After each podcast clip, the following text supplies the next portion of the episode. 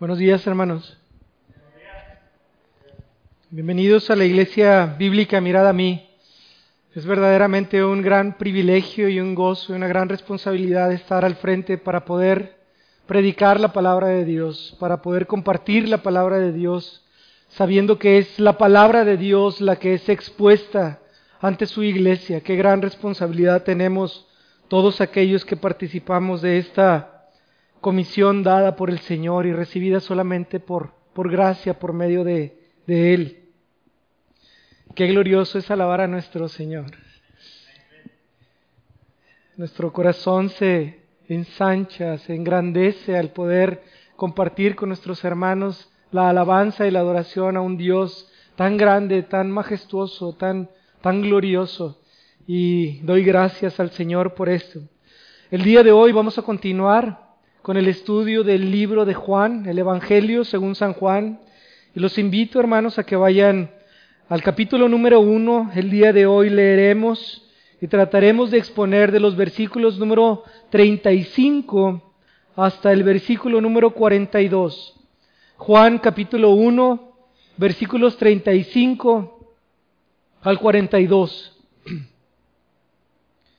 Juan 1, 35 al 42. Dice la palabra de Dios así.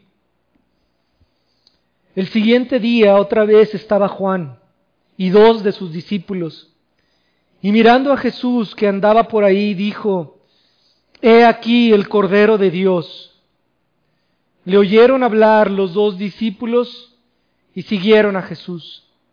Y volviéndose Jesús y viendo que le seguían, les dijo, ¿qué buscáis? Ellos le dijeron, rabí, que traducido es maestro, ¿dónde moras? Les dijo, venid y ved. Fueron y vieron dónde moraba y se quedaron con él aquel día porque era como la hora décima. Andrés, hermano de Simón, Pedro, era uno de los dos que habían oído a Juan y habían seguido a Jesús.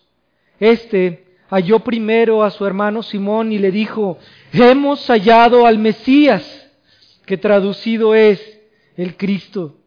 Y le trajo a Jesús, y mirándole Jesús dijo, tú eres Simón, hijo de Jonás, tú serás llamado Cefas, que quiere decir Pedro. Vamos a orar.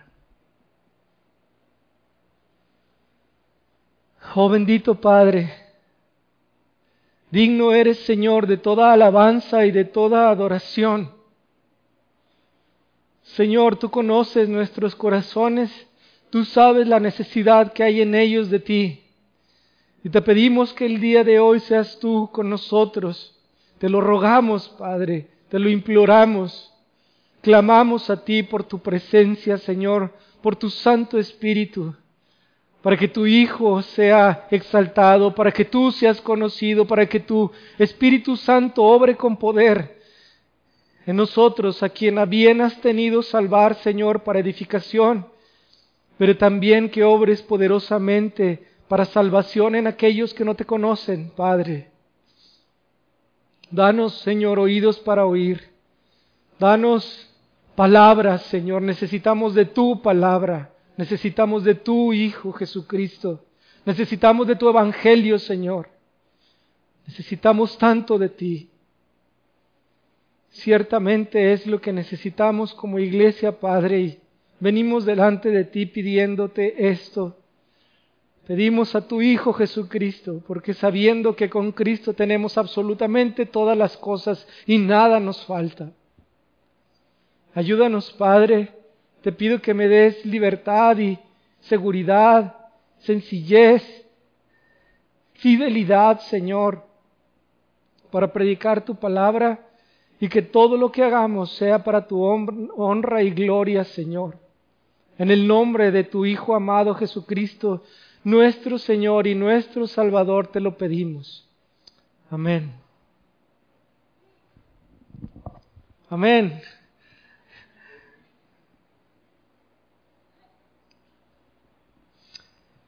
A veces vemos textos como estos y perdemos de vista la gran doctrina que tiene, la gran enseñanza que tienen textos como este que vamos a abordar el día de hoy.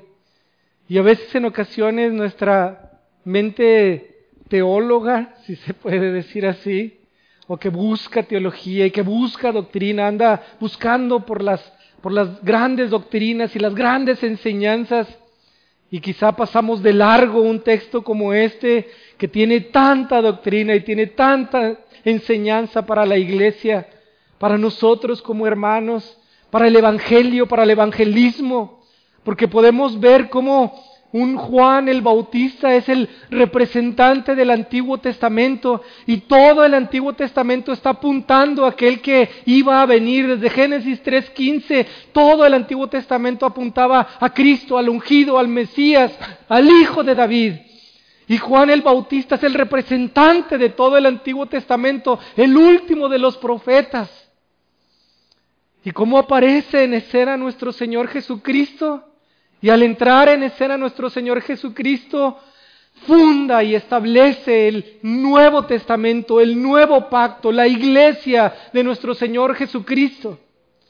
Y en esto hay tanta doctrina y hay tanta enseñanza que nosotros podemos recibir. ¿Por qué? Porque todo apunta a nuestro Señor Jesucristo. Y si nosotros hemos de ser una iglesia de Cristo, Cristo debe de ser el centro de nuestra iglesia.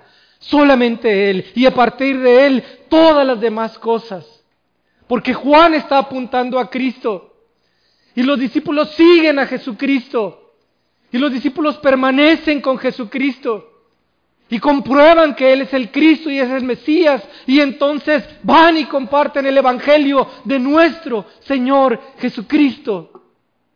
En este texto podemos ver a la iglesia, a nuestro Señor, al Evangelio, al evangelismo y el centro focal de todo esto, a nuestro Señor Jesucristo. Sin Jesucristo nada de esto tiene sentido. Sin Jesucristo el Antiguo Testamento no tiene nada de importancia. Sin nuestro Señor Jesucristo. Pero con nuestro Señor Jesucristo entonces todo el Antiguo Testamento tiene sentido y lógica y orden. Y puede ser entendido a la luz de nuestro Señor Jesucristo.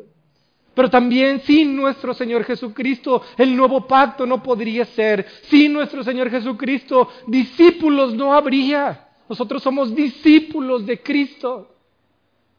Enseñanza, doctrina y aún más la práctica de la doctrina no podría existir sin nuestro Señor Jesucristo y este texto está saturado de Él y por eso es un texto glorioso de gran doctrina y de gran enseñanza y de gran practicidad para nosotros, nosotros como creyentes.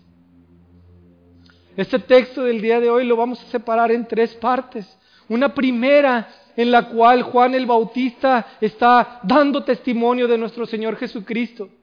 De los versículos número 35 al número 37 lo tenemos. Y después veremos en una segunda sección, en los versículos 38 y 39, el encuentro de nuestro Señor Jesucristo con su iglesia, con los primeros dos discípulos, que antes eran discípulos de Juan. Y de los versículos número 40 al 42 vamos a ver lo que provoca el hecho de conocer a nuestro Señor Jesucristo en la iglesia. Así que es un texto glorioso, es un texto que tiene muchísima instrucción a nosotros como creyentes. No solamente a nosotros como creyentes, sino a aquel que no conoce de nuestro Señor, porque podemos ver un patrón, podemos ver cómo hay una secuencia en todo esto. El Evangelio es predicado y después siguen al Señor y piden conocerlo, buscan de nuestro Señor y después al encontrarlo permanecen con el Señor y al permanecer con el Señor proclaman el Evangelio. ¿Y que no es esto lo que hacemos como iglesia de Cristo? El fundamento de la iglesia está explicado en estos versículos. Es algo glorioso. Y leemos en los versículos 35 al 37. El siguiente día otra vez estaba Juan y dos de sus discípulos. Y mirando a Jesús que andaba por ahí, dijo, He aquí el Cordero de Dios. Le oyeron hablar los dos discípulos y siguieron a Jesús. El personaje que en estos tres versículos dirige, por así decirlo, es Juan el Bautista. Y sabemos que Juan el Bautista ha estado predicando de arrepentimiento por toda Judea y las naciones y los pueblos alrededor de ahí. Y todos estos pueblos estaban saliendo a tener encuentro con Juan el Bautista porque buscaban arrepentimiento para perdón de pecados. Y entonces, unos versículos antes, sacerdotes y levitas enviados por los judíos van con Juan y le preguntan, ¿tú eres el Cristo? ¿Tú eres Elías? ¿Tú eres el profeta? Y Juan les dice, yo no soy. Yo no soy eh, el Cristo. Yo no soy Elías. Yo no soy el profeta. Pero en medio de ustedes hay uno que sí lo es. Yo soy uno que clama. Yo soy la voz de uno que clama en el desierto, enderezad el camino del Señor, preparad el camino del Señor, prepara el camino del Señor. Pero en medio de ustedes hay uno el cual sí lo es. Estos sacerdotes y levitas lo que estaban preguntando es, ¿con qué autoridad vienes tú bautizando? ¿Quién te ha dado esa autoridad? Porque nosotros, los sacerdotes y los levitas, que hacemos la función de purificación y todo el servicio del templo, no te hemos enviado. Pero sin embargo, Juan dice, aquel que me envió, me dijo, vas a ir bautizando. Y cuando veas descender el Espíritu como paloma y, y permanece en esta persona, Él es el Hijo de Dios. Y yo lo he visto, dice Juan el Bautista, y he dado testimonio de que Él es el Hijo de Dios. Este es el Cordero de Dios que quita el pecado del mundo. Y lo que venía predicando Juan el Bautista no es otra cosa más que el Evangelio, las buenas noticias de salvación. Porque el Evangelio de lo que habla es de la persona y de la obra de nuestro Señor Jesucristo. Persona y obra, persona de Jesucristo y la vida de obediencia. Su muerte en la cruz, como aquel cordero que quita el pecado del mundo, su resurrección al tercer día, su ascensión para estar a la derecha del Padre y su promesa de que vendrá de regreso por nosotros, por su iglesia. La persona y la obra de nuestro Señor Jesucristo. Esto es lo que predicaba Juan el Bautista. Y al menos tres cosas podemos aprender de estos primeros tres versículos. Lo leemos nuevamente. Al siguiente día, otra vez estaba Juan y dos de sus discípulos. Y número uno, lo que podemos entender es que el Evangelio debe de ser predicado una y otra y otra y otra y otra y otra y otra vez. Juan el Bautista predicó el Evangelio de nuestro Señor Jesucristo. Y dice aquí que al siguiente día otra vez estaba Juan predicando de nuestro Señor Jesucristo. Porque un día antes ya lo había predicado. Un día antes ya había dicho, he aquí el Cordero de Dios que quita el pecado del mundo.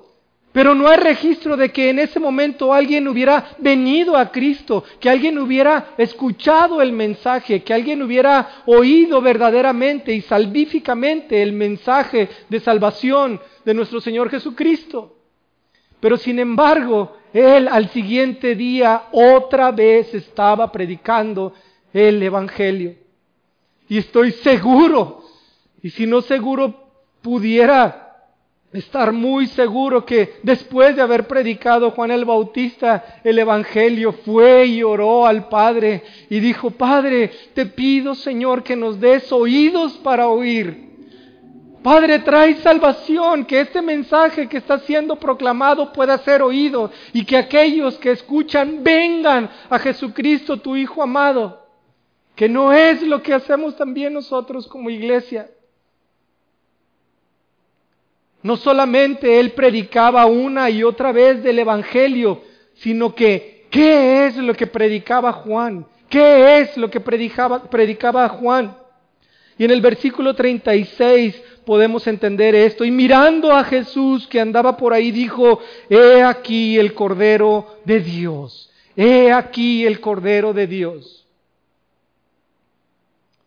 Juan era un predicador del Evangelio y no andaba buscando nuevas alternativas, nuevos métodos para que la gente viniera a Cristo. No andaba inventando nuevas cosas, porque él sabía, él sabía que el Evangelio es poder de Dios para salvación y aún todavía no lo escribía Pablo quizá. Es el Evangelio el que es poder de Dios para salvación y en eso descansa la iglesia. He aquí el Cordero de Dios que quita el pecado del mundo. No hay un método, o si lo existe más bien. Es la proclamación del Evangelio y él otra vez estaba predicando lo mismo. Una vez más estaba predicando el Evangelio que apunta directamente a la persona y obra de nuestro Señor Jesucristo. No necesitamos de métodos, hermanos. No necesitamos de nada más que del mismo Evangelio. ¿Por qué? Porque el Evangelio es poder de Dios para salvación. Juan predicaba el Evangelio. Y ahora el propósito de predicar el Evangelio. ¿Cuál es el propósito por el cual Juan venía predicando el Evangelio? En el versículo número 37 lo podemos leer claramente. Le oyeron hablar los dos discípulos y siguieron a Jesús. Juan predica el Evangelio otra vez y otra vez y otra vez. Y apunta a la persona y a la obra de nuestro Señor Jesucristo. ¿Para qué? Para que aquel que escucha el mensaje verdaderamente lo oiga. Dice que la fe viene por el oír y el oír por la palabra de Dios. La fe viene por el oír y el oír por la palabra de Dios, por el Evangelio. Este es el propósito de la proclamación del Evangelio, que la gente escuche el mensaje y al escuchar el mensaje pueda venir a Cristo. Recuerdo claramente, hace tiempo cuando el Señor me salvó, conocí a un, a un pastor al cual tengo gran, pero gran respeto. Y cuando lo escuchaba hablar, yo me maravillaba y y decía, wow, qué gran conocimiento tiene este pastor. Y un día le dije, pastor, no sé si me pueda permitir que pueda visitarlo a su casa o visitarlo a su iglesia, él vive en Estados Unidos, para poder aprender de usted, de la palabra. Quisiera aprender de la palabra. Y el pastor me dijo de una, de una forma directa, y yo lo sentí al principio dura, pero verdaderamente era con tal amor de este pastor que me dijo, hermano, yo te puedo enseñar así de la palabra, así te puedo enseñar de Jesucristo. Pero quien verdaderamente te puede enseñar de Cristo es Él mismo. Así que ve y búscalo con todo tu corazón. Y cuando me lo dijo yo no entendía por qué me lo estaba diciendo, porque yo decía, ah, entonces no me quiere enseñar a usted. Y el pastor lo que me estaba diciendo es, conmigo vas a aprender así de Cristo, pero si tú sigues a Cristo, si tú buscas de Cristo, entonces Él te mostrará toda su, su, carácter, toda su persona, toda su bondad, toda su misericordia, todo su amor, toda su grandeza, toda su majestad. A Él es a quien tienes que seguir, a Él es a quien tienes que buscar, no a mí. Y ese fue un consejo glorioso para mi vida, porque entonces pues, tuve que voltear a buscar a mi Señor Jesucristo. ¿Y ahora conozco lo que el pastor conoce? No. ¿Conoceré lo que el pastor conoce? Pues no, quizá tampoco. Pero hoy conozco mucho más de mi Señor Jesucristo que aquel día. ¿Por qué?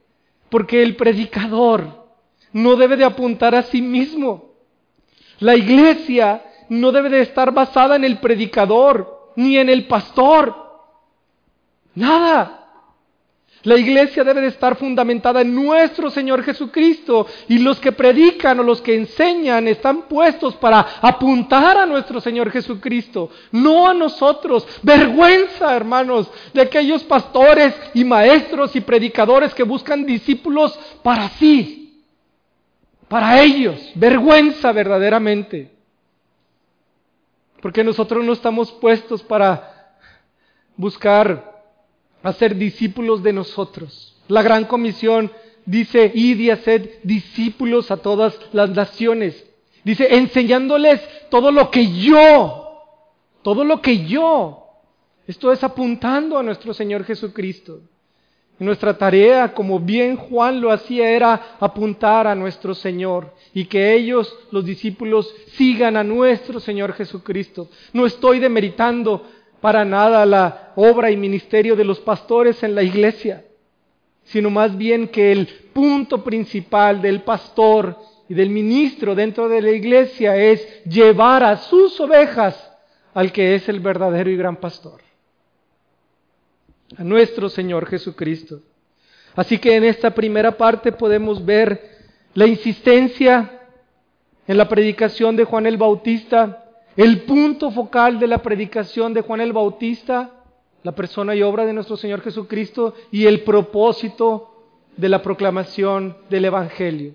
Y es que aquellos que escuchen vengan a los pies del Maestro. En esta segunda porción entonces vamos a ver ahora en acción a nuestro Señor Jesucristo. Hemos ido en, el, en el libro de Juan en el capítulo 1 desde el versículo 1 hasta el versículo 37 y no hemos visto en acción o en vivo a nuestro Señor Jesucristo. Y llegamos al versículo 38 y es aquí donde nos encontramos a nuestro Señor. Y dice en el versículo 38 y 39 lo siguiente. Después del, del 37 dice, y volviéndose Jesús y viendo que les seguían, les dijo, ¿qué buscáis? Ellos le dijeron, rabí, que traducido es maestro. ¿Dónde moras? Les dijo, venid y ved. Fueron y vieron donde moraba y se quedaron con él aquel día, porque era como la hora décima. La iglesia de Jesucristo es una que fue escogida desde antes de la eternidad.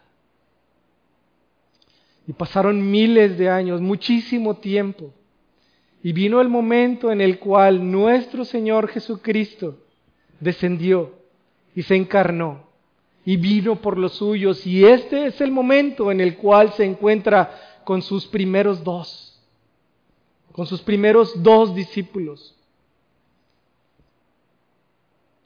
Y hablaba con el pastor Adrián entre semana y le decía cómo nosotros tenemos miedo de salir por contaminarnos. Y como nuestro Señor Jesucristo, siendo puro y santo y limpio, estando en la gloria, Él descendió, invadió un lugar lleno de enfermedad, lleno de pecado, y tocó a leprosos, y le dio vista al ciego, y le dio oído al sordo, y le dio, le dio pies al paralítico siendo Él santo, puro y limpio. ¿Y por qué lo hizo? Por amor, por amor, porque el Señor ama en tal medida que no consideró como cosa a que aferrarse el estar en la forma de Dios en su divinidad, sino que se hizo hombre y habitó entre nosotros. Y dice Juan, y vimos su gloria, gloria como del unigénito del Padre, lleno de gracia y de verdad, lleno de favor para todos nosotros, para este mundo caído. A él no le importó absolutamente nada, sino que tenía y vino para poder llamar a los suyos. Y en este pasaje lo que podemos encontrar es esto. Y volviéndose Jesús y viendo que le seguían, les dijo, ¿qué buscáis? ¿Qué buscáis? Este pasaje me recuerda mucho a otro que en alguna ocasión hemos predicado, de Bartimeo el ciego. No sé si recuerdan ese pasaje. Está Bartimeo, el ciego, a la derecha del camino, y entonces va pasando con una multitud nuestro Señor Jesucristo y Bartimeo empieza a gritar, Hijo de David, ten misericordia de mí, Hijo de David, ten misericordia de mí, Hijo de David, ten misericordia de mí. ¿Y qué es lo que hizo Bartimeo el ciego? Llamar la atención de nuestro Señor Jesucristo. Nuestro Señor Jesucristo iba caminando y dice la palabra que un momento se detuvo y se paró y entonces se voltea y llama a Bartimeo, mándenle hablar. Bartimeo logró llamar la atención del Maestro, de nuestro Señor Jesucristo. Y cuando viene Bartimeo el ciego, entonces nuestro Señor Jesucristo le dice, ¿qué quieres que te haga? En otras palabras, ¿cómo te puedo servir? ¿Cómo te puedo ayudar? ¿Qué estás buscando? Es algo muy similar a lo que aquí está ahora. Entonces imagínense ahora a los discípulos, quienes habían sido discípulos de Juan el Bautista, estos dos, y entonces escuchan, he aquí el Cordero de Dios que quita el pecado del mundo. Y escuchan el mensaje. Y entonces vienen con el Maestro, vienen con nuestro Señor Jesucristo. Y en la predicación anterior preguntábamos, ¿qué le dirías tú a nuestro Señor Jesucristo si lo pudieras ver sentado aquí hoy entre nosotros? ¿Qué le preguntarías? ¿Qué le dirías? Quizá muchos de nosotros no pudiéramos decir absolutamente nada, sino solamente contemplar su hermosura y caer rendidos a sus pies en alabanza y en adoración. Y sin embargo, lo que los dos discípulos le dicen es en el versículo número 38, y volviéndose Jesús y viendo que le seguían, les dijo, ¿qué buscan? ¿Qué buscáis? Ellos le dijeron, rabí, que traducido es maestro, ¿dónde moras? Rabí, que traducido es maestro, ¿dónde moras? Y esto lo que tiene es una implicación. Ellos lo que están haciendo es seguir a alguien. Y cuando les preguntan, ellos le dicen maestro. Entonces, si tú sigues a alguien y al estar enfrente de él le dices maestro, a lo que te estás refiriendo es, quiero ser tu discípulo, quiero seguirte. Llamaron la atención del Señor y el Señor se voltea y le dicen, ¿qué buscas? Y entonces ellos le dicen, maestro, rabí, enséñame, quiero seguirte. ¿Dónde es que moras? Quisiera conocerte, quisiera estar contigo, quisiera ser uno de los tuyos. Esto es lo que le dicen los dos discípulos en el encuentro que tienen con nuestro Señor Jesucristo. Y lo que podemos aquí ver es el gran amor de nuestro Señor Jesucristo por su iglesia. ¿Qué buscas? ¿Cómo te puedo servir? ¿En qué te puedo ayudar? ¿Qué es lo que estás buscando? Y la respuesta de los discípulos es una que es clara, que es sencilla, igual que la pregunta, le dicen, maestro, ¿dónde moras? ¿Dónde es que te encuentras?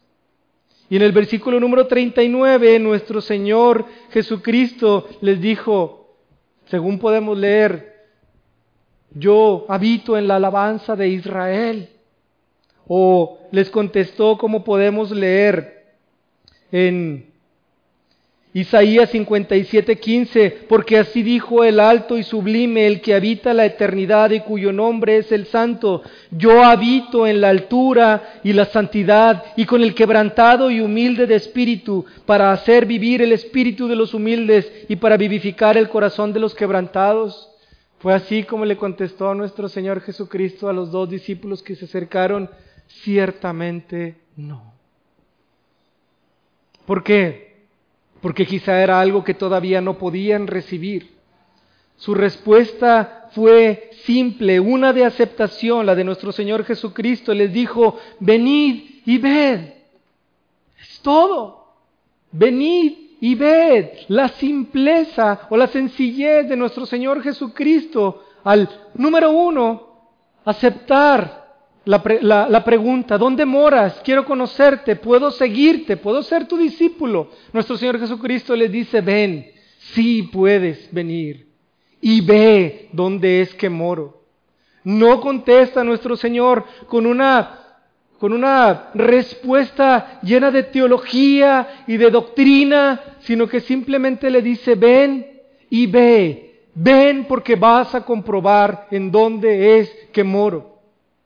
No les da una gran explicación teológica, sino por el hecho de que son nuevos discípulos, les dice, ven y comprueba y experimenta, porque te voy a enseñar dónde es que moro y dónde terminaré morando. En ti mismo. Les dijo nuestro Señor, venid y ved. Y entonces los discípulos, dice, fueron y vieron dónde moraba y se quedaron con él aquel día porque era como la hora décima. La proclamación del Evangelio de Juan tenía un propósito, que aquellos que escuchaban el mensaje fueran a nuestro Señor Jesucristo. Y dice la palabra ahí mismo en el libro de Juan que nuestro Señor Jesucristo no rechaza o no echa fuera a todo aquel que viene a Él. Yo no echo afuera a aquel que viene a mí, yo no lo rechazo, sino que lo acepto. Pero no solamente te acepta, sino que te transforma por medio de una enseñanza. Transforma tu vida para que puedas vivir una vida que es agradable delante de Dios. Y esta enseñanza es una enseñanza que es gradual, que inicia en muy poco, pero que sin embargo va creciendo y va creciendo hasta que nosotros podamos tener un pleno entendimiento y un pleno conocimiento de aquel que es el Hijo de Dios. Nuestro Señor Jesucristo le dice, venid y ved. Fueron y vieron dónde moraba y dice la palabra y se quedaron con él. Esta es una enseñanza que nosotros podemos ver con respecto a la iglesia. Todo aquel que viene a nuestro Señor Jesucristo y lo conoce verdaderamente, también permanece con nuestro Señor Jesucristo. ¿Por qué? Porque ¿quién no querría quedarse con nuestro Señor Jesucristo siendo Él el Hijo de Dios?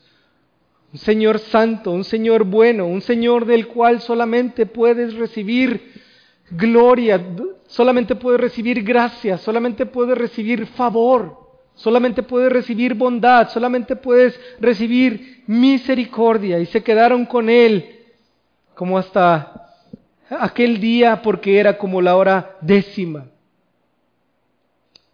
Este es el encuentro de nuestro Señor Jesucristo con su iglesia. Antes habíamos visto la proclamación del Evangelio por parte de Juan el Bautista. Y de los versículos número 40 al 42 podemos encontrar lo que el venir a Cristo y el permanecer en Cristo provoca en su iglesia, en estos dos discípulos. En el versículo 40 leemos lo siguiente, Andrés, hermano de Simón Pedro, era uno de los dos que habían oído a Juan y había seguido a Jesús. Ahora el escritor del libro, Juan el Evangelista, Juan el Apóstol, ubica o identifica a uno de los dos discípulos y dice que uno era Andrés y este Andrés era hermano de Simón Pedro.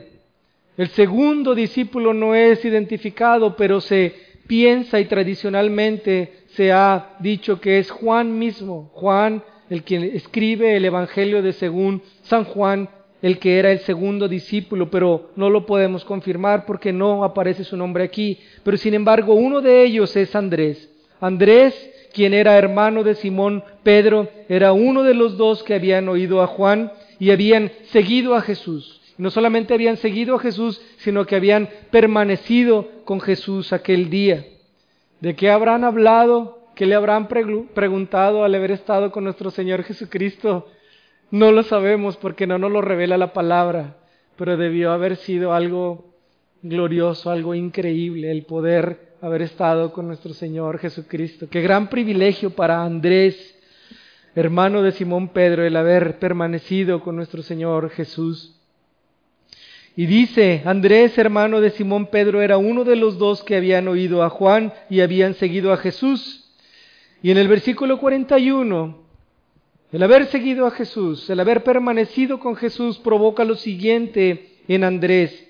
Este, Andrés, halló primero a su hermano Simón y le dijo, hemos hallado al Mesías, que traducido es el Cristo. Y le trajo a Jesús y mirándole Jesús dijo, tú eres Simón, hijo de Jonás, tú serás llamado Cefas, que quiere decir Pedro. Antes Juan el Bautista había proclamado el Evangelio y había señalado a nuestro Señor Jesucristo y dijo, he aquí el Cordero de Dios que quita el pecado del mundo, la persona y obra de nuestro Señor Jesucristo.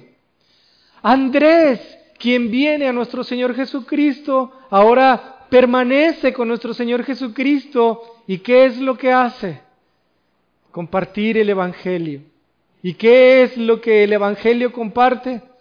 La persona y obra de nuestro Señor Jesucristo. De una manera distinta, pero es exactamente lo mismo. ¿Por qué? Porque Juan el Bautista está diciendo, he aquí el Cordero de Dios que quita el pecado del mundo. Cordero de Dios que quita el pecado del mundo. Y este mensaje era el adecuado para el pueblo de Israel, para los judíos, porque ellos estaban esperando al Mesías. Y este mensaje también es el apropiado que Andrés predica hacia su hermano Pedro, porque es muy probable que Pedro hubiera conocido de lo que significa Mesías, de lo que significa ser el ungido, de lo que significa ser el hijo de David, de lo que significa ser el salvador de Israel, el santo de Israel. Y lo que le predica Andrés a su hermano Pedro es precisamente esto, el Evangelio. Hemos hallado, hemos encontrado al Mesías. Y esto es glorioso porque también la palabra dice que el que busca, encuentra. El que pide, recibe. Y Andrés y el segundo discípulo son entrevistados por nuestro Señor Jesucristo y le dice, ¿qué buscas? Y quizá la respuesta no fue una tan franca, estoy buscando al Mesías, estoy buscando al Cristo. Le dice, rabí, maestro, ¿dónde vives? ¿Dónde habitas? ¿Dónde moras? Pero sin embargo ahora Andrés da respuesta a verdaderamente qué es lo que estaba buscando. ¿Por qué? Porque dice, he encontrado, hemos hallado al Mesías. Y esto es lo que le comparte a su hermano Pedro. El Evangelio, hermanos, es uno. Solamente hay un solo Evangelio. Un solo Evangelio es el que existe, el Evangelio de nuestro Señor Jesucristo. Pero este Evangelio puede ser presentado de distintas maneras, de muchas maneras. ¿Por qué? Porque tú puedes ir con alguien para predicarle el Evangelio y señalar a la persona de Cristo y decir, Él es quien perdona tus pecados la obra de nuestro Señor Jesucristo, Jesús y su obra. Y Andrés lo que hace es presentarle el Evangelio a su hermano Pedro en una forma en la cual él pueda entender. Porque era muy probable que Pedro nuevamente pudiera conocer de lo que significaba Mesías, de lo que significaba ser el Salvador de Israel, el Salvador de este mundo el ungido de Dios, el hijo de David. Así que Andrés va y le predica el Evangelio a Pedro y en el versículo 42 dice lo siguiente, y le trajo a Jesús. Nuevamente, le trajo a Jesús. No solamente le predicó el Evangelio a Pedro, sino que lo trae a Jesús. Es Andrés quien trae a Jesús a Simón Pedro. Y cuando Simón Pedro llega, dice la palabra, y mirándole Jesús dijo, tú eres Simón, hijo de Jonás, tú serás llamado Cefas, que quiere decir Pedro.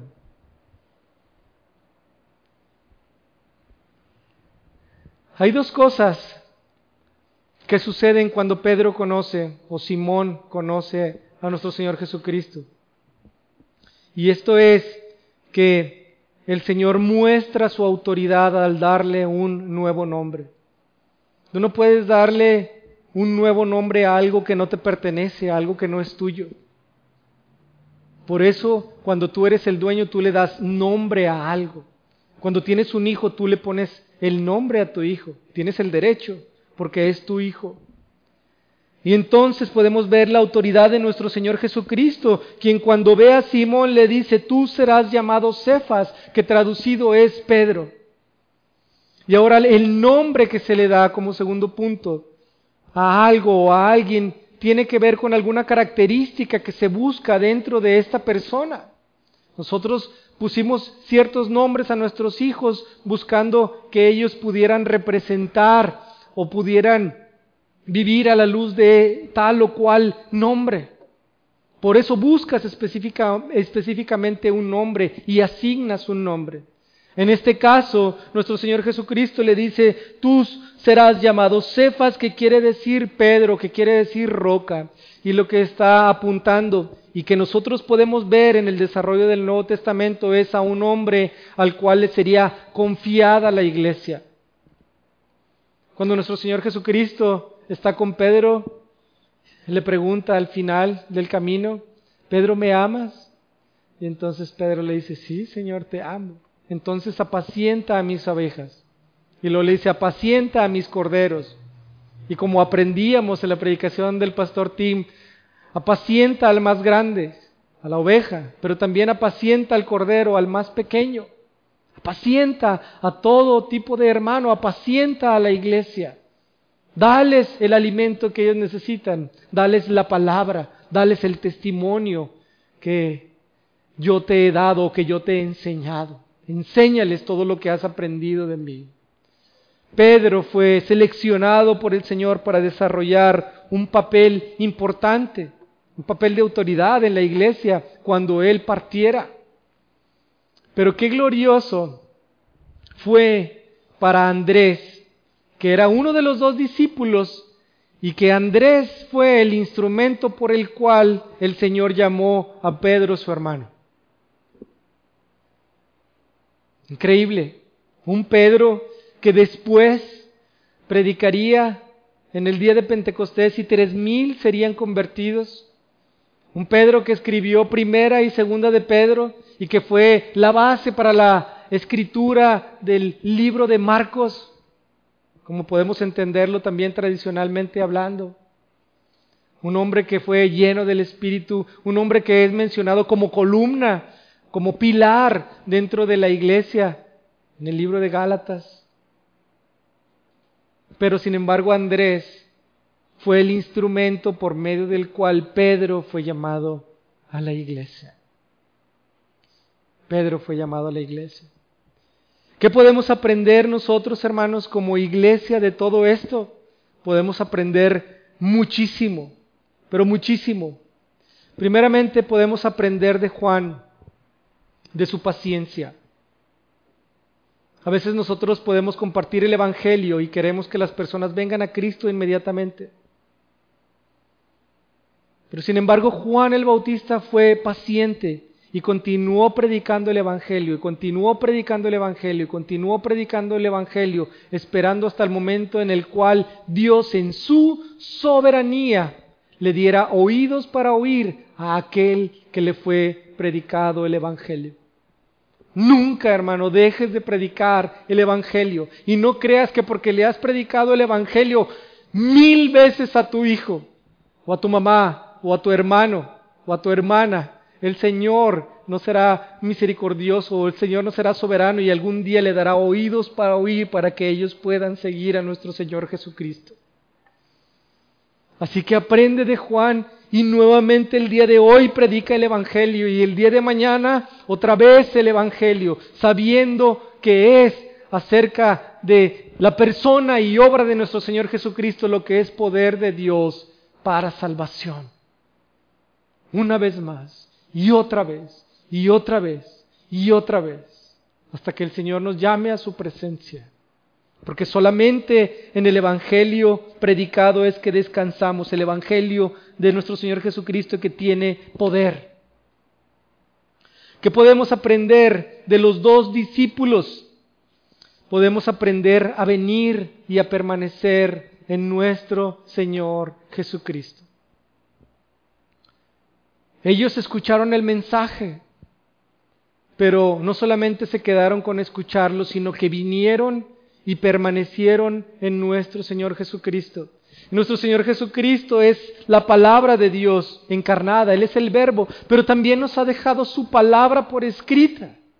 Y nosotros como iglesia hemos escuchado el Evangelio, pero debemos de venir a nuestro Señor y debemos de permanecer en nuestro Señor y decirle, Maestro, Rabí, enséñame a vivir una vida que es agradable delante del Padre. Y el Señor claramente nos responderá, ven y ve. Y a cada uno en su debido momento y en su debido tiempo nos irá enseñando lo que nosotros debemos aprender en ese tiempo para ser transformados, para ser eh, hombres y mujeres que vivan una vida que es agradable delante de Dios, según lo que Dios considera, conforme a lo que nos ha mostrado en su Hijo Jesucristo. Esto podemos aprender también de los dos discípulos. ¿Qué podemos aprender de nuestro Señor Jesucristo? Bueno, absolutamente todo. Pero hermanos, hay algo que nosotros debemos entender.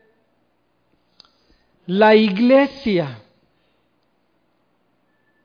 muestra a Dios. La iglesia debe reflejar el carácter de nuestro Señor Jesucristo.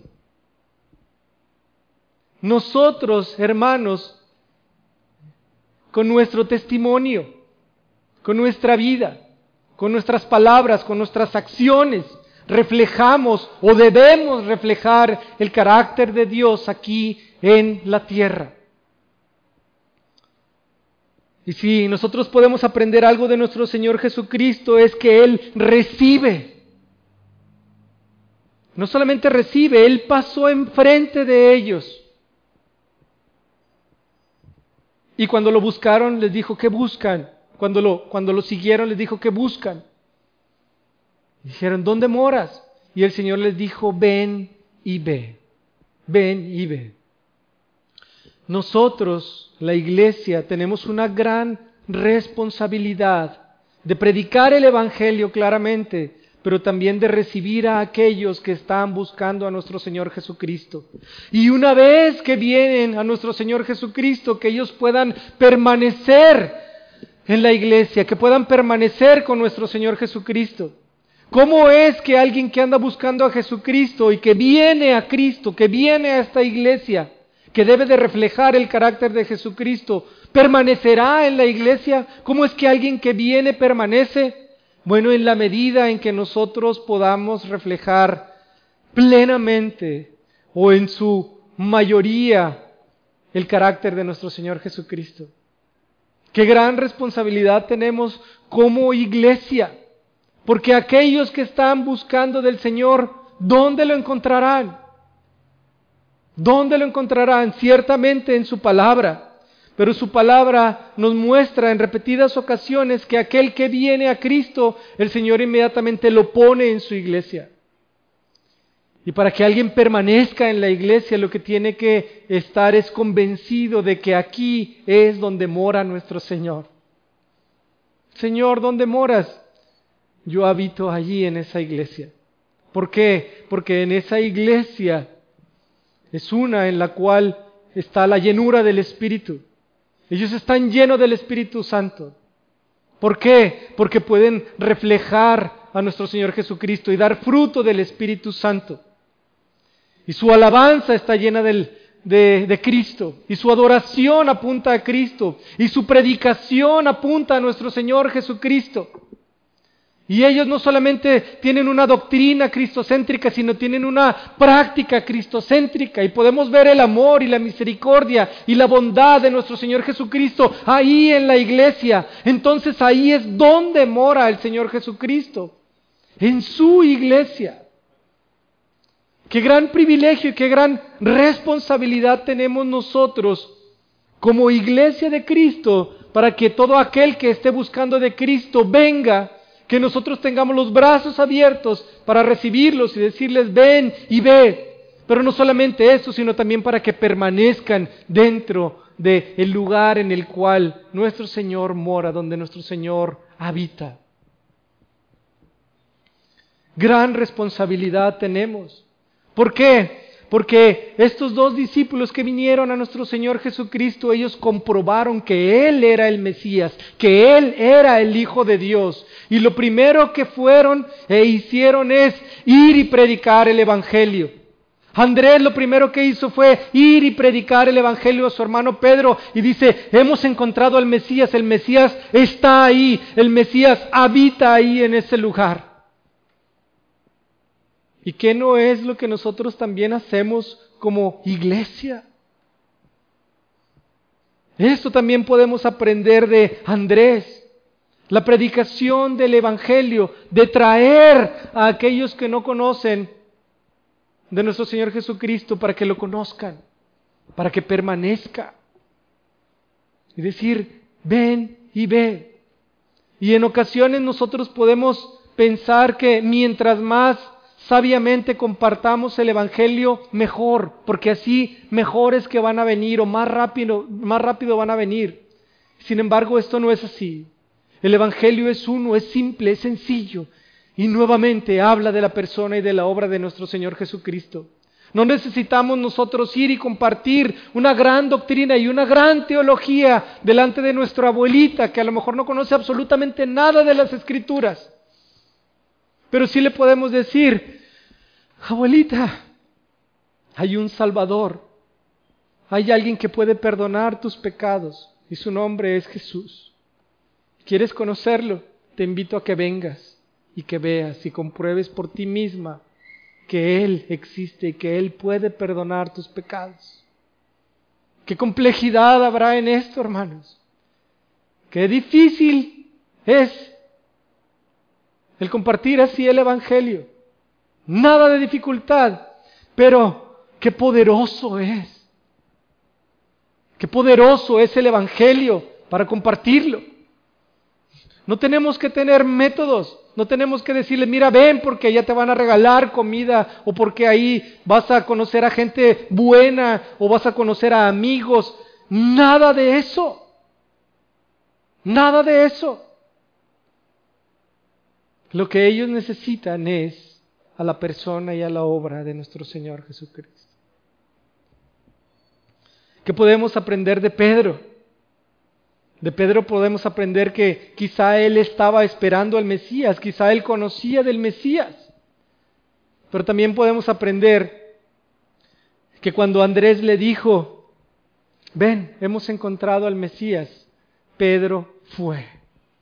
Pedro fue. Andrés lo trajo, pero Pedro fue. Nosotros en muchas ocasiones conocemos de las escrituras. hay muchas personas ahí afuera que creen conocer de las escrituras, pero no vienen a Cristo. Y esto podemos aprender de Pedro. Así que hay mucha enseñanza que nosotros podemos aprender de Juan, de los dos discípulos, de nuestro Señor Jesucristo, de Andrés en la predicación del Evangelio y de Pedro. De Andrés podemos aprender lo siguiente, que el Señor te puede llamar y quizá no te va a dar un nuevo nombre y quizá no te va a dar una nueva posición dentro de la iglesia, pero a lo mejor el Señor te llamó para que seas tú el instrumento por el cual tú llamarás a un Pedro. Y en eso debe de haber gloria. ¿Por qué? Porque a lo mejor el Señor fue instrumento para que tú traigas a un hermano que va a ser utilizado en gran medida para compartir el Evangelio y que tres mil sean convertidos y después cinco mil y que escriba libros y demás y demás y demás.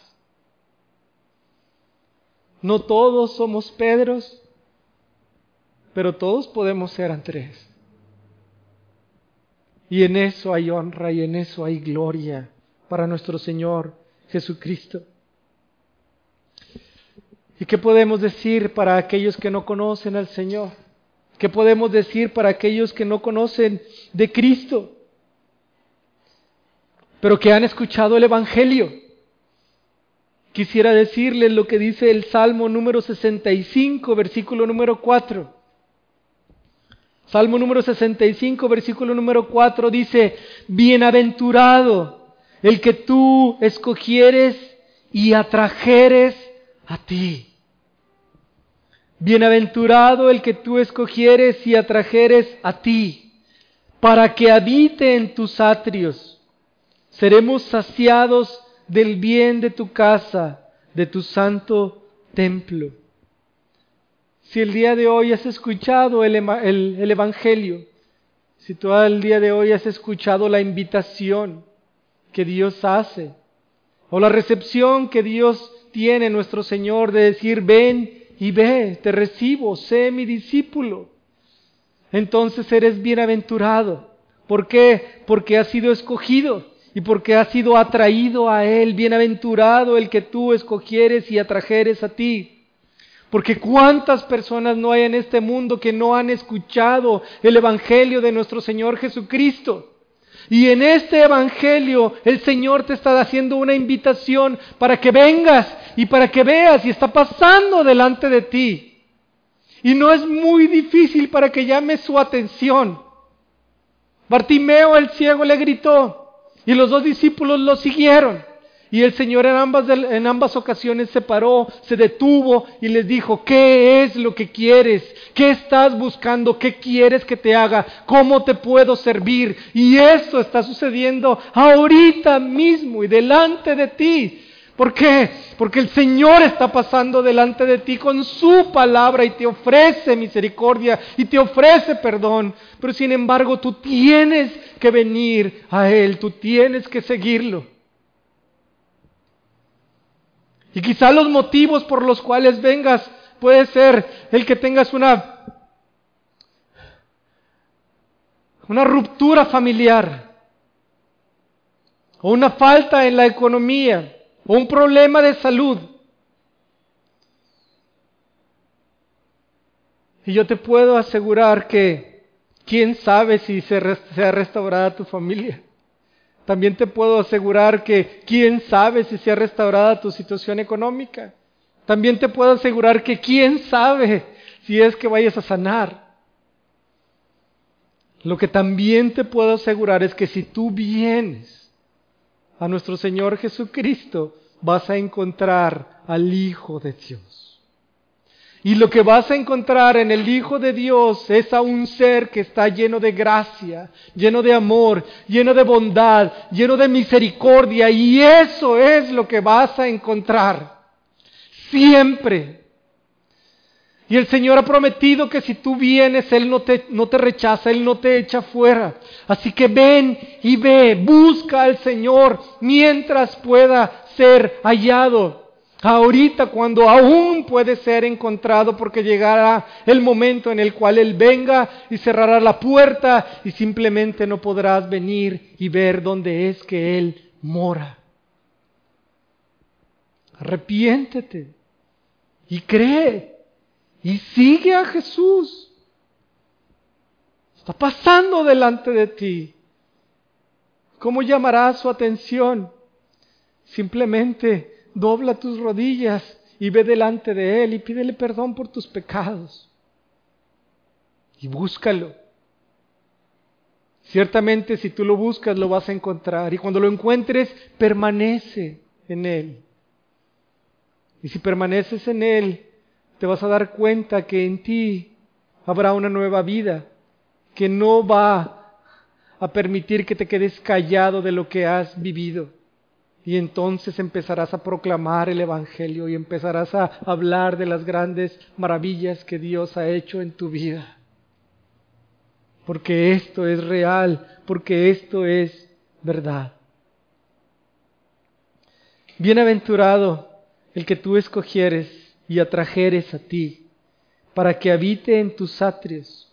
Seremos saciados del bien de tu casa, de tu santo templo Cristo es el templo de Dios. Cristo es la casa de Dios.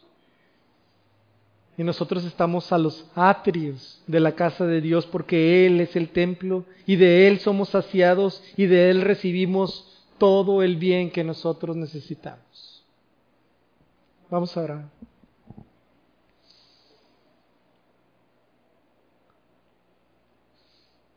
Padre, gracias Señor por tu palabra. Gracias por tu misericordia, gracias por tu amor. Gracias porque podemos venir a tu palabra y aprender de ella, Señor. Te pedimos, Padre, que como iglesia nosotros podamos vivir de manera cristocéntrica,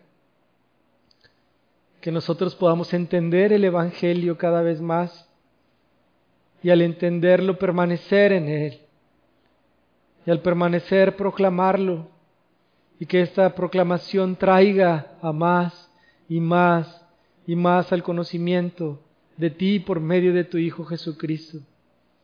Bendice, Padre, tu palabra. Ayúdanos a vivir para tu honra y gloria. Perdona, Señor, nuestras ofensas, perdona nuestros pecados y ayúdanos a, meditar en estas verdades para ponerlas por obra en nuestras vidas. Gracias, Padre, en el nombre de Cristo Jesús. Amén.